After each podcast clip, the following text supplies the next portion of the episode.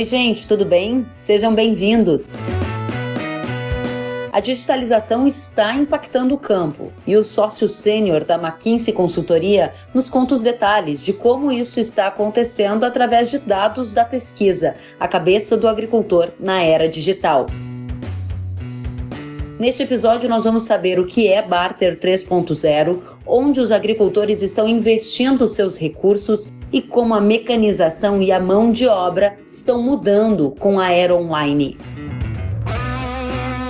Este episódio foi gravado em uma live transmitida via Instagram no dia 1 de abril de 2021. Se gostar, compartilhe nas suas redes sociais.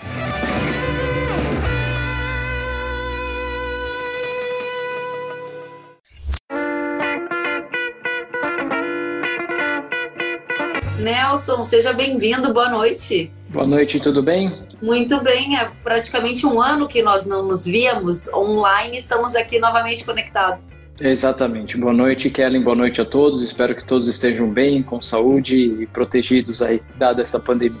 É verdade. Nelson, primeiramente, parabéns pelo estudo. É, a nossa audiência aqui gostou demais dos dados. Eu dividi com eles algumas das informações que tive a oportunidade de acompanhar na última quinta-feira, se eu não estou enganada, quando vocês fizeram essa divulgação oficial. E de lá para cá eu recebi muitas perguntas da audiência, querendo ter mais detalhes. Afinal de contas, tem muita curiosidade sobre os dados da pesquisa, o que vocês enxergam no horizonte. Para começar, eu gostaria já de saber, na sua avaliação, quais as principais mudanças que você observou em relação ao que foi divulgado em 2020 e agora em 2021, no que diz respeito à cabeça do agricultor na era digital. Bom, Kellen, eu acho que a, a, o que a gente acabou vendo foi uma aceleração das tendências que a gente já via um ano atrás. Uhum. Então, talvez três pontos aqui principais. O primeiro, uma aceleração da adoção de tecnologias digitais, né? Então, ano passado a gente já viu o Brasil na vanguarda uh, de adoção de digitalização, acima de Estados Unidos e Europa, e essa distância aumentou. Né? E a gente na pesquisa pôde uh, até aprofundar com mais detalhe como isso se transfere, como isso se reflete em sementes, defensivos, fertilizantes NPK, maquinário, em todos eles houve um grande salto. Né? Uh, e então isso mostrou que o agricultor brasileiro que já tinha essa tendência de digitalização, especialmente o agricultor mais jovem, mais antenado com novas tecnologias, meio que usou o próprio contexto da pandemia para acelerar. O segundo uh, insight é que isso se deu não só para a compra de insumos, como também para a venda da produção, né, para a originação da produção, e também para a utilização de serviços financeiros. Então, é, é, é, essa, essa digitalização e alguns dos temas que já apareciam ano passado e que se reforçaram esse ano, como a multicanalidade, a necessidade de você ter uma oferta é, multicanal para compra, para venda, para o relacionamento com esse agricultor, é, é ela se reforçou. Né? É, inclusive, das dos pontos que a gente achou bastante interessante é que a gente mapeou essa digitalização ao longo da jornada da tomada de decisão do produtor. Então, quando ele começa a fazer uma pesquisa por um determinado produto, quando ele compara preços, quando ele avalia, quando ele compra, quando ele fecha o negócio e quando eventualmente faz uma devolução. E ao longo da jornada, este apetite pela digitalização melhorou. E a implicação que isso traz para muitos dos, das empresas que atuam no setor é a necessidade de você pensar na sua estratégia digital de ponta a ponta. Não basta simplesmente você fazer um site que mostre o preço. Você precisa investir numa experiência do usuário do começo ao fim, de ponta a ponta. E o terceiro ponto que não, não, não aparecia tão claramente, e aí é porque a gente não entrou tanto em detalhe, é o tema ligado à sustentabilidade. Nós pesquisamos é, práticas agronômicas sustentáveis, e aí um grande, acho que insight que trouxe é que, por um lado, o Brasil tem práticas agronômicas muito mais sustentáveis que os Estados Unidos. Práticas como, por exemplo, o plantio direto, como uhum. controle de cobertura, como rotação de culturas, que são práticas diretamente associadas a sequestro de carbono. Nossa utilização de plantio direto é quase o dobro dos Estados Unidos. Uhum. É, por outro lado, outras, é, outras iniciativas que têm um grande potencial de sequestro de carbono, principalmente reflorestamento, ainda não são tão difundidas. Cerca de 40%, 35% a 40% dos agricultores investem em, ou em reflorestamento ou na integração lavoura, pecuária, floresta. E, e a gente perguntava por quê. E o grande entrave é ou dificuldade de, de monetização e incentivos, ou até muitas vezes um desconhecimento. Né? Dois terços dos agricultores reconhecem que gostariam de entender mais sobre créditos de carbono, porém não conhecem. Então esses foram alguns dos, do, acho que dos insights, dos achados que apareceram do ano passado para cá.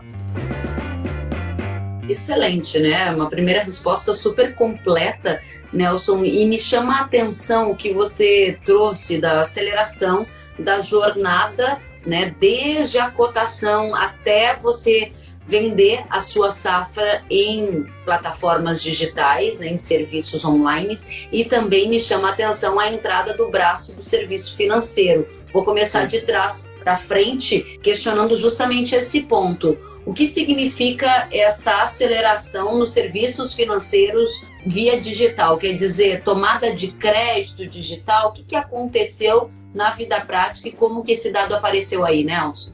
São, são acho que dois pontos, Kellen. Acho que o primeiro, a questão de meios de pagamento digitais.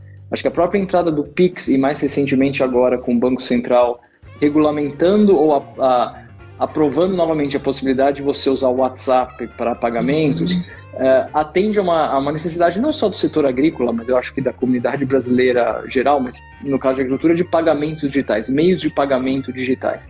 Uhum. É, e a gente vê questões sobre, por exemplo, é, é, cotação, tomada de crédito, tomada de produto, transferência de fundos, é, bitcoins, rastreamento digitais de produção, são fatores que eles têm crescido bastante. Né? Então, assim como nós Uh, muitas vezes, acho que faz muito tempo que muitos de nós não vamos a uma agência bancária para executar uma transação do dia a dia. A mesma coisa é o apetite, obviamente, de um fazendeiro. Óbvio que é muito diferente você sacar uma quantia pequena é, do que você eventualmente comprar, por exemplo, um defensivo agrícola que você vai pagar milhões de reais. Você precisa ter um, um lastreamento, uma segurança de, de transação muito maior mas existe um apetite muito grande para se testar tanto novos produtos quanto meios de pagamento digitais. Muito bem, o apetite. E aí entra também aquela discussão sobre a fintechs, né? Que é algo que a gente Perfeito. tem observado muito. Nelson, vamos para outra questão que você já nos trouxe na primeira resposta, que tem a ver com o que você chamou de multicanais. E aí tem uma pergunta da Delis, ela pergunta justamente isso: qual é o papel das pessoas no processo de digitalização de uma fazenda? Você está dizendo que são multicanais, tem o canal online, mas também tem o canal presencial. Eu acho que a gente pode conectar esse ponto com a pergunta da Delis. Obrigada, Delis, pela pergunta. Sim, Delis, é, o relacionamento pessoal não vai sumir, ele vai continuar sendo importante mas ele precisa ser um relacionamento que não necessariamente será 100% físico.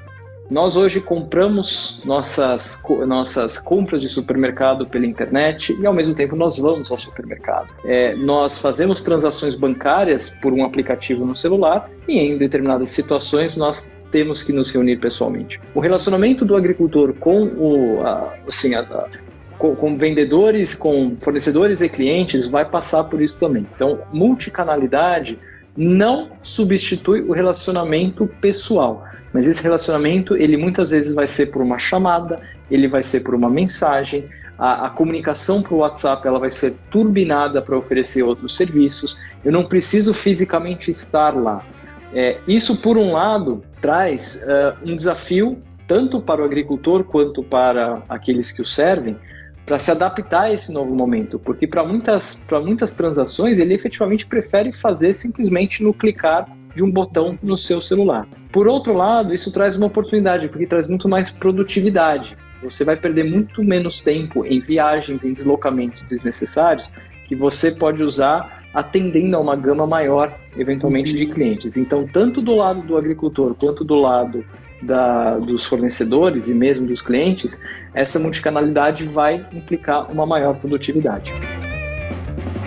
Interessante, sabe, Nelson, que recentemente eu acompanhei uma série de apresentações sobre como a digitalização interfere no varejo e, por exemplo, no relacionamento do agricultor com o vendedor de insumos. Aquele que costumava bater na porta da fazenda, receber é, atenção do produtor. E algo que eu ouvi naquela oportunidade, quero saber se você concorda, é que o vendedor ele deixa de ser um vendedor e precisa virar um expert, acrescentando algo a mais naquela oportunidade presencial. porque senão o agricultor vai dispensar aquela presença física e, e usar um, instrumento de celular em poucos minutos, né? Mesmo Exato. que ele goste da pessoa, é o tempo dele que é um recurso finito. Isso de alguma maneira você também percebe?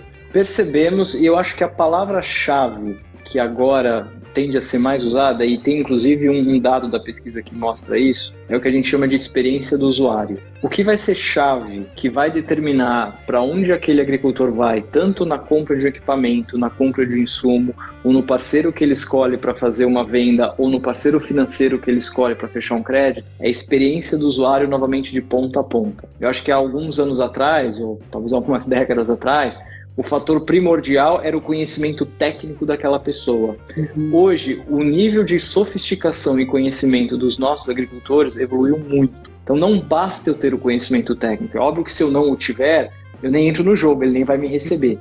Mas isso não é suficiente para eu ganhar o coração daquele fazendeiro. Eu preciso prover uma experiência de usuário, uma experiência de compra, uma experiência de venda, uma experiência de aluguel que realmente o cative. E aí que entra essa visão de eu ter ofertas digitais, com contato físico, com serviços adicionais, para dar uma experiência melhor. A, a, as palavras-chave agora do relacionamento é essa experiência do usuário de ponta a ponta. Muito bem. E outra, nossa audiência super participando aqui, o MP0029, está perguntando sobre o que foi capturado na pesquisa sobre a visão do agricultor referente à mecanização na era digital. Ele é o Marcelo Pimenta. E eu lembro, inclusive, no último estudo de vocês, Nelson, que aparecia uma, uma espécie de pirâmide, né? Onde o agricultor investe o seu recurso, ou o que ele prioriza. E eu lembro bem que máquinas agrícolas estava entre os primeiros tópicos, né? Acho que casa bem com a pergunta do Marcelo. Alguma novidade nesse sentido? É, obrigado pela pergunta, Marcelo.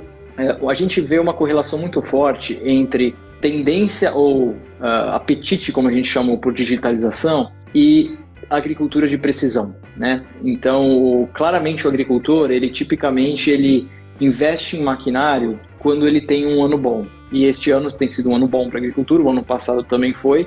Então eles estão inclusive usando essa, uh, os, os, resultados que estamos tendo com soja, com milho, com, com outras culturas, uh, ah, para modernizar e mecanizar. Uh, um ponto interessante que apareceu, Kellen, é que, aliás, dois pontos. Primeiro, que quando a gente fala em maquinário agrícola, além do maquinário tradicional, tratores, colhedores, vários agricultores estão pensando em telecomunicação. Então, botar, por exemplo, torres de celular para melhorar a conectividade do campo, que ainda é o principal entrave, um dos principais entraves para uma maior adoção de, de técnicas analíticas. Um segundo ponto, nós perguntamos para o agricultor o que mais o que mais é um entrave, o que mais é um gargalo para você adotar mais mecanização e mais tecnologia. E um ponto que apareceu foi justamente o alto custo associado muitas vezes à complexidade de uso. E aí a gente até perguntou: você estaria disposto a adotar uma nova tecnologia baseada em um contrato ligado ao desempenho? Então você paga em função do desempenho que você tiver. E houve muita gente que colocou, né? Quase 50% dos agricultores topavam na hora, em algumas culturas 88%, como no caso do algodão, topariam. Óbvio que a gente não entrou em detalhe aqui em modalidades específicas de contrato, mas isso sinaliza que há um espaço para uma mecanização ainda maior, mas que talvez requeira novas formas de contratação entre fornecedores e agricultores. Super interessante esse ponto, porque eu observo ao longo do tempo que as máquinas elas estão com uma oferta cada vez mais ampla de ferramentas. No entanto, ainda há uma limitação compra-se uma máquina que vale milhões e que oferece várias e múltiplas opções, mas o uso que se faz dela é um uso ainda muito básico na maioria das vezes. Então, você tem um aporte de recursos para algo que você não está extraindo a potencialidade. E esse ponto que você colocou de ter um acompanhamento, ou seja, quanto mais eu consigo usar desse recurso, mais eu estou disposto a pagar, me pareceu muito interessante. Agora, outro ponto que eu gostaria de entender, Nelson, essa questão das torres, ela apareceu é, como um dos principais pontos de interesse para colocar o recurso? ele apareceu como um dos pontos que mais está crescendo, porque ele é um entrave hoje, né? Então eu posso comprar hoje uma colhedora super moderna, cheia de botões e cheia de dados, mas eu não consigo passar os dados do campo para essa colhedora, porque eu não tenho muitas vezes a conectividade do celular. É, a gente hoje vive no mundo uma tecnologia 5G, no campo, em muitos lugares, nós não temos nem o 3G ainda. É, existem outras formas de, de, conexão, via rádio, via, via celular. É, então, muitos agricultores estão resolvendo: olha, tem tanto potencial e eu sei que tem tanto dinheiro a ser capturado aí se eu aumentar a minha produtividade que eu não vou esperar ter algo do governo. Eu mesmo, eventualmente, vou investir. Então, ela, ela aparece cada vez mais como um item que agricultores estão olhando super bacana. Essa sua pergunta casa muito bem com algumas que estão chegando aqui da nossa audiência. Vou começar pela última, do Giacometti. Obrigada, Giacometti, pela pergunta. Ele diz assim, Nelson, na sua opinião, será necessário as empresas se prepararem para fazer ações de onboarding digital com o agricultor para operar estas ferramentas de interação? Totalmente. É, eu acho que vai até além. É, não vejo aqui o primeiro nome, vou falar só o sobrenome, Giacometti. É, eu acho que vai até além. Eu acho que a fazenda, a gente vai ver nas fazendas uh, cada vez mais profissionais de tecnologia e profissionais de ciência de dados. Então, assim como nós temos o agricultor, o engenheiro agrícola, nós vamos ter um cientista de dados, nós vamos ter um engenheiro de dados. É, porque a quantidade de informações e dados que são gerados numa fazenda são enormes. E a quantidade de otimizações que você pode fazer com base nesses dados é também gigantesca. É aí que está o grande potencial hoje um dos gargalos que a gente tem é justamente esses profissionais. E aí tem um detalhe interessante: esses profissionais são escassos no mercado e todas as empresas de todos os setores estão atrás deles. Bancos, empresas de aplicativos, é, empresas de varejo. Então, o setor agrícola ele vai competir com esses profissionais. E isso traz duas, duas questões, né? Então, o, os nossos agricultores têm que se preparar para ter esse tipo de assessoria e esse tipo de recurso humano dentro do seu staff, digamos assim, dentro das, da, do seu quadro de pessoas, mas também as nossas escolas de agronomia, os nossos engenheiros agrônomos que estão se formando, você hoje que está vendo essa, essa live, está estudando agronomia ou se formou, pense em como que você vai se alfabetizar em ciência de dados, em estatística avançada, porque esse vai ser cada vez mais uma, uma língua, se você quiser assim, que você vai ter que usar daqui para frente para se diferenciar no mercado. Isso também traz um convite para quem está hoje entrando no mercado de trabalho ou que está se formando ou que recém se formou, para abraçar esse, esse, essa causa e essa essa habilidade que vai te dar um diferencial no mercado daqui para frente. É contar a história dos dados, né? Porque muitas vezes você tem uma grande gama, mas você não tem alguém habilitado para ler dado, transformá-lo em informação e aplicá-lo a partir daquilo como um conhecimento que vira rentabilidade ou mais produtividade, né? Super relevante. Nelson, quem estava fazendo a pergunta era o Marcelo Giacometti, ele é GR de experiência de clientes da Bayer. Obrigada, Giacometti, pela pergunta temos duas perguntas na mesma linha e acho que é super oportuno. Você há pouco dizia do interesse de investir na tecnologia para garantir uma melhor conectividade na fazenda e fazer parte desta era digital, algo que você observou no seu estudo. Aí o Cabral Viana diz assim: boa noite. E o pequeno e médio produtor? Vai ser viável atualizá-los nesta era moderna? O que vocês têm a dizer sobre isso? A pergunta é semelhante à do Muneroli, que disse: e sobre o investimento nesta era digital, se referindo a pequenos produtores, eles vão aderir? É viável? Ou seja, há uma preocupação nesse gap? Existe um gap ou não? Conta pra gente. Eu acho que existe um gap, mas uma coisa, um, um fato interessante é que nós fizemos a pesquisa para diferentes culturas, diferentes tamanhos de propriedade. E, e de fato, Cabral, é, é, para produtores maiores, então, falando aí, por, por exemplo, produtores de 2 mil, 3 mil hectares, essa adoção é mais natural. Mas mesmo para os produtores menores, e a gente pesquisou, por exemplo, produtores de café em Minas Gerais, produtores de hortifruti em São Paulo e Minas, alguns produtores de grãos no sul do país, que, cujo uhum. tamanho de propriedade é menor, aumentou o índice de digitalização.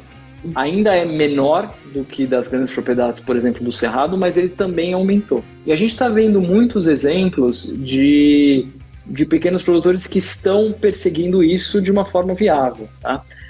Talvez um, um, um ponto que no, nos chamou a atenção é que quando a gente olha cultura, tamanho de propriedade e idade do produtor, talvez entre os três o que mais determina essa vontade e até o investimento que você vai fazer é a idade. Então, mesmo, por exemplo, vários produtores de hortifruti granjeiros cujo tamanho de propriedade é pequeno, a gente está falando de propriedades de 200, 300 hectares, mas cujo principal tomador de decisão é jovem, e aqui a gente está chamando de jovem menos de 45 anos, porque eu quero me incluir entre os jovens, é, isso, eles mostram um apetite para a digitalização. Uhum. É, agora, é, é, mais difícil, porque você tem o CAPEX ainda é muito alto, o investimento uhum. muitas vezes é muito alto, mas mesmo esses pequenos produtores, eles estão indo atrás, ou por si só, ou através de cooperativas. Aliás, algumas das cooperativas, uh, a gente tem visto um avanço muito grande em digitalização que tem atendido muito desses pequenos produtores, porque aí você forma aquela escala necessária para você muitas vezes investir nessas tecnologias. Super legal. E agora conta pra gente, há uma diferença na forma como o grande produtor utiliza a ferramenta digital, o médio e o pequeno? Ou seja, para que eles usam? Isso apareceu de alguma maneira ou não? No para que não, assim, na finalidade principal ela é a mesma, né? Ela, ela é usada uh, na compra e na venda, né? Nas suas transações, uh, então, uh, digamos assim, na, nas transações com fornecedores e clientes é igual. Na otimização da fazenda, para produtividade, para uma, uma, uma otimização agronômica, por assim dizer, ela ainda é mais frequente no grande do que no pequeno, porque aí você tipicamente precisa de tecnologias cujo capital necessário é maior. Mas a digitalização como forma de transação, tanto para fornecedores, quanto clientes, quanto instituições financeiras, ela é mais ou menos igual nesse sentido para o pequeno e para o grande. Excelente. A Maria Couri pergunta: vocês podem, por gentileza, comentar sobre inteligência artificial e veículos autônomos no agro no Brasil? Isso de alguma maneira apareceu nos seus estudos, Nelson? Não apareceu diretamente. Uh e a gente viu ainda pouco disso daí. É, embora é uma tendência não só no agro, tá? Você tem vários setores da economia, por exemplo, você tem grandes minas, né, mineração, que você tem aqueles caminhões gigantes, muitos deles autônomos. É, mas isso não apareceu ainda de uma forma muito, muito grande. E o, Aí tem um, uma diferença entre Brasil e Europa e Estados Unidos. É, Europa e Estados Unidos tipicamente têm custos de mão de obra bem mais caros do que o Brasil. Então, às vezes, investimentos em, em, em veículos autônomos é, fazem mais sentido lá do que aqui. É, então, isso talvez demore um pouco mais para se espalhar no Brasil. E a gente tem outras tecnologias, talvez, que a curto prazo é, tenham um maior retorno sobre investimento do que necessariamente essa. Então, ela não é ainda algo muito disseminado. Legal. Agora você falava para gente sobre ah, agricultores ou a mão de obra, melhor dizendo, nos Estados Unidos e na Europa serem mais caras comparativamente ao que a gente paga de mão de obra aqui no Brasil. No entanto, o estudo mostra que o, a agricultura brasileira está na dianteira da digitalização na comparação com estes pares, por exemplo, Estados Unidos e Europa. O que explica isso? É, a gente tem no Brasil uma situação bastante única, né? Porque a gente conjuga três fatores. É, primeiro, o dono, assim, a, a, mão de obra aqui ela é mais barata, é, mas você e você tem obviamente uma, uma, uma disponibilidade de, de, mão de obra até maior que nos Estados Unidos, mas o tomador de decisão, a gestão da fazenda, o gestor da, do, do negócio, ele é muito mais jovem do que nos Estados Unidos. Né? Essa é uma diferença fundamental e, como eu disse, a idade do produtor tende a ser uma variável determinante para a digitalização. O segundo, o nosso tamanho de propriedade tende a ser maior e, e isso acaba também. E terceiro, a gente tem índices de produtividade que continuam a crescer no agronegócio brasileiro e a gente tem o privilégio de fazer, em muitas regiões, duas safras por ano, né? às vezes até três. Uhum. É, e isso permite com que você tenha ganhos de escala. Então a gente tem uma produtividade muito grande, não só pelas condições agronômicas do que a gente tem, mas pelo fato de a gente fazer duas ou três safras. Tudo isso junto faz com que o investimento em, em tecnologia acabe, acabe se pagando. E, e, isso está correlacionado com a digitalização na compra de insumos e com a digitalização na venda da sua produção ou na, na obtenção de crédito. Porque acaba sendo tudo junto. Você você compra uma tecnologia, você quer fazer uma transação de forma digital também. Então, essa, essa característica única do agricultor brasileiro comparado com o europeu, comparado com o americano, é que, no fundo, empurra o Brasil para essa posição que a gente se encontra hoje. Muito bem. O Fernando Londero acabou de comentar: a sucessão familiar é que vai determinar o caminho dos pequenos produtores. O Cabral também disse, entendi. Sim. Então é a geração jovem que está chegando no campo e atualizando o manejo todo. Aos poucos tudo vai se modernizando com essa geração, disse o Cabral. E aí o Fred mandou uma pergunta: quanto tempo até estarmos 80% digital? Os negócios da porteira para dentro e porteira para fora? Quais são as suas expectativas, as tendências que você observa, né, Alson? Olha, é, não sei quanto tempo vai demorar para chegar no 80. A gente pode até fazer um bolão aqui quanto vai estar o ano que vem, porque foi na média de 36 para 46. Mas acho que não vai demorar muito tempo, né? Uh, e eu acho que essa digitalização ela vai uh, até trazer oportunidades novas. Então, vou dar um exemplo concreto voltando à pergunta dos colegas que falaram sobre pequenos produtores. Durante a pandemia, muitos pequenos produtores, por exemplo, de verduras e legumes, tinham dificuldade de abastecer é, via centrais de abastecimento chegar ao chamado o, o chama food service, né? serviços de uhum. restaurante, de, de escolas. É, em muitos lugares a gente viu questões digitais em que muitas vezes pequenos produtores estavam abastecendo diretamente restaurantes. É, a gente nunca tinha visto isso, né? É, então, aquela história de ah, o dono do restaurante tem que ir na central de abastecimento 5 da manhã para comprar alface, abobrinha, etc. Ele continua indo, mas muita gente passou a comprar isso online também. Então, este tipo de comportamento ele vai ser cada vez mais frequente. Eu não sei quanto tempo vai demorar para os 80%. É, e talvez a gente não chegue a 80%, talvez a gente chegue a 60%, 70%. Mas é, essa tendência ela tende a continuar e ela se ampliar cada vez mais para novos negócios. Muito bem. Novos negócios, e é justamente sobre isso que eu gostaria de saber. Eu estava aqui pegando alguns pontos da sua pesquisa e observei que o barter continua sendo uma das principais ferramentas, né, para fazer a troca ali com fertilizantes e a safra de soja, com defensivos, tratando-se de novos negócios, o que você enxerga uma tendência de evolução do barter ou novas formas? Conta pra gente. Eu acho que ele, tem, ele tende ainda a crescer em porcentagem, né? Esse, esse ano a média deu 39%, ano passado acho que era 35%, ele cresceu levemente. Em algumas culturas ele é bem mais utilizado, chega a 50%, 60%. Uhum. É, nos chamou até a atenção que um terço dos agricultores usam só para um produto, tipicamente defensivos, um terço usa para dois produtos e um terço usa para três produtos. Então você tem um potencial de crescimento não só no total de agricultores que usam, como em quantos produtos diferentes eles usam. E ele vai sempre cada vez mais se sofisticando, né, Kelly? Ele pode ser embutido com diferentes questões. Eu acho que um ponto do barter, que até a gente discutiu lá no evento de lançamento, é que aquilo que surgiu no Brasil como uma resposta a uma taxa de juros alta e uma falta de oferta bancária de crédito, o barter surgiu por causa disso. Hoje, num cenário de juros baixos e todos os bancos e fintechs querendo entrar no agronegócio, ele vai ser um barter que vai ser um barter 2.0, ele vai ser um barter 3.0, ele vai ter que ter alguma outra sofisticação, seja para novos produtos, seja de serviços financeiros adicionais, para competir. Então eu vejo sim espaço tanto para crescimento quanto para sofisticação dessa oferta de barter. Você já consegue antecipar o que você enxerga como um barter 3.0, que seria essa sofisticação, esse a mais que pode ser ofertado? Ouviu algo, quer nos dizer? Ah, eu consigo ver. Bom, você pode fazer isso de uma transação totalmente digital, você pode fazer rastreamento disso com com blockchain, por exemplo, é, e usar outros me mecanismos virtuais para fazer o rastreamento. Tudo isso vai ser cada vez mais comum daqui para frente. Muito bem.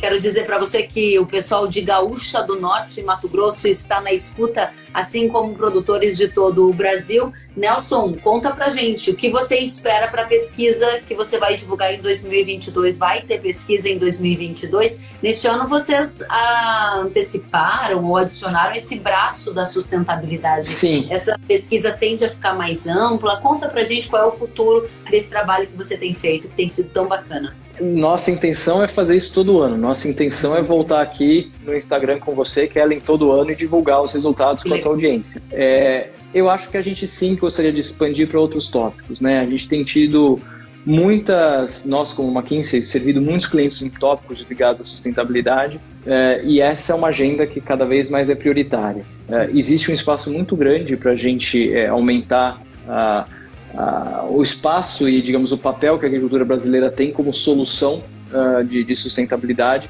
seja para reflorestamento, seja para novas práticas, uh, e acho que é um tema que vai crescer bastante. É, e eu acho que a gente gostaria de continuar vendo essa evolução da, tanto do perfil do produtor quanto do, dessa sofisticação de produtos e serviços que ele demanda. Nessa pesquisa que imagino tenha sido a primeira abordagem que vocês fizeram sobre sustentabilidade com esse grupo-alvo, o que mais te chamou a atenção? Sustentabilidade é algo compreendido como um pilar que tem a ver com a sustentabilidade social, econômica e ambiental, ou ainda está muito ligado apenas com a parte ambiental? O que, que você entende que mais te impressionou sobre sustentabilidade e as suas considerações?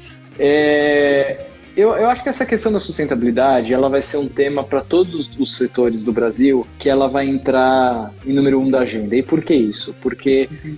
é, o Brasil continua tendo a sua economia muito dependente de exportação de commodities, tanto agrícolas quanto minerais, quanto outros produtos.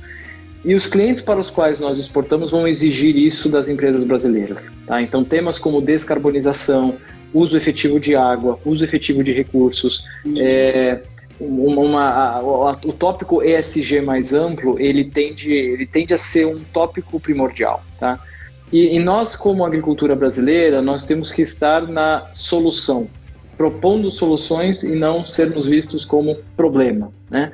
É, e a gente tem muito que fazer para entrar nessa, nessa, nessa questão, até de moldar a legislação. Só para dar um exemplo concreto, quando a gente fala, por exemplo, de reflorestamento, o arcabouço regulatório hoje, para você conseguir crédito para reflorestamento, é muito difícil, né? até porque ele muitas vezes é estabelecido por organismos europeus que não veem reflorestamento como uma alavanca típica na Europa. Nós temos um potencial enorme no Brasil para isso. Então, esse é só um exemplo de como a gente tem muito a ganhar nessa, né, nessa parte. Então, é, é uma agenda que eu acho que vai crescer muito. Tá? Eu acho que tanto a agenda de digitalização, quanto a agenda de tecnologia e a agenda de sustentabilidade, eu acho que são três pilares que vão fazer parte dessa nova agricultura jovem, arrojada, ambiciosa que a gente vê no Brasil. E que no final das contas estão conectadas, né? Você fala sobre a gestão da água, sobre uh, a, a divulgação dos dados daquilo que já é feito, seja o plantio direto, seja o reflorestamento, tudo isso também passa por essas ferramentas sobre as quais a gente conversou aqui. Quero te dizer, Nelson, que é uma satisfação estar com você. Quero te dizer que o Gabriel Chaparro está dizendo que live foi excelente. O pessoal de Rondonópolis, a Carol Zancanaro disse Rondonópolis e a Fundação MT parabenizam pela abordagem. E temos ainda o Magnum de Palotina, no Paraná, na escuta, o Vigney de Primavera do Leste, Mato Grosso, na escuta, e muito mais gente aqui te parabenizando pelo trabalho. Eu, Kellen, quero te agradecer pela oportunidade, aprendo muito, é sempre muito bom te ouvir e sou assíduo ali no acompanhamento dos dados que vocês divulgam e dos estudos. Parabéns e volte sempre, viu? Muito obrigado, Kelly, pelo convite. Obrigado a todos. Fico sempre feliz e inspirado pela abrangência geográfica que você alcança no Brasil. E você vê como, falando em digital, com um simples aparelhinho, mesmo faltando luz, a gente consegue alcançar pessoas Obrigada, Nelson. O pessoal de Cândido Mota, São Paulo, está conosco. O Márcio Zanella, de Francisco Beltrão, no Paraná. O Thales Ponce está dizendo muito bom, parabéns. O Alex está parabenizando. O Eduardo Pucci disse parabéns, uma ótima live cheia de esclarecimentos. E eu, claro, agradeço a vocês por de norte a sul estarem aqui conosco nessa noite. Espero que tenham uma ótima Páscoa, se cuidem e vocês sabem, né? A gente segue juntos. Até a próxima.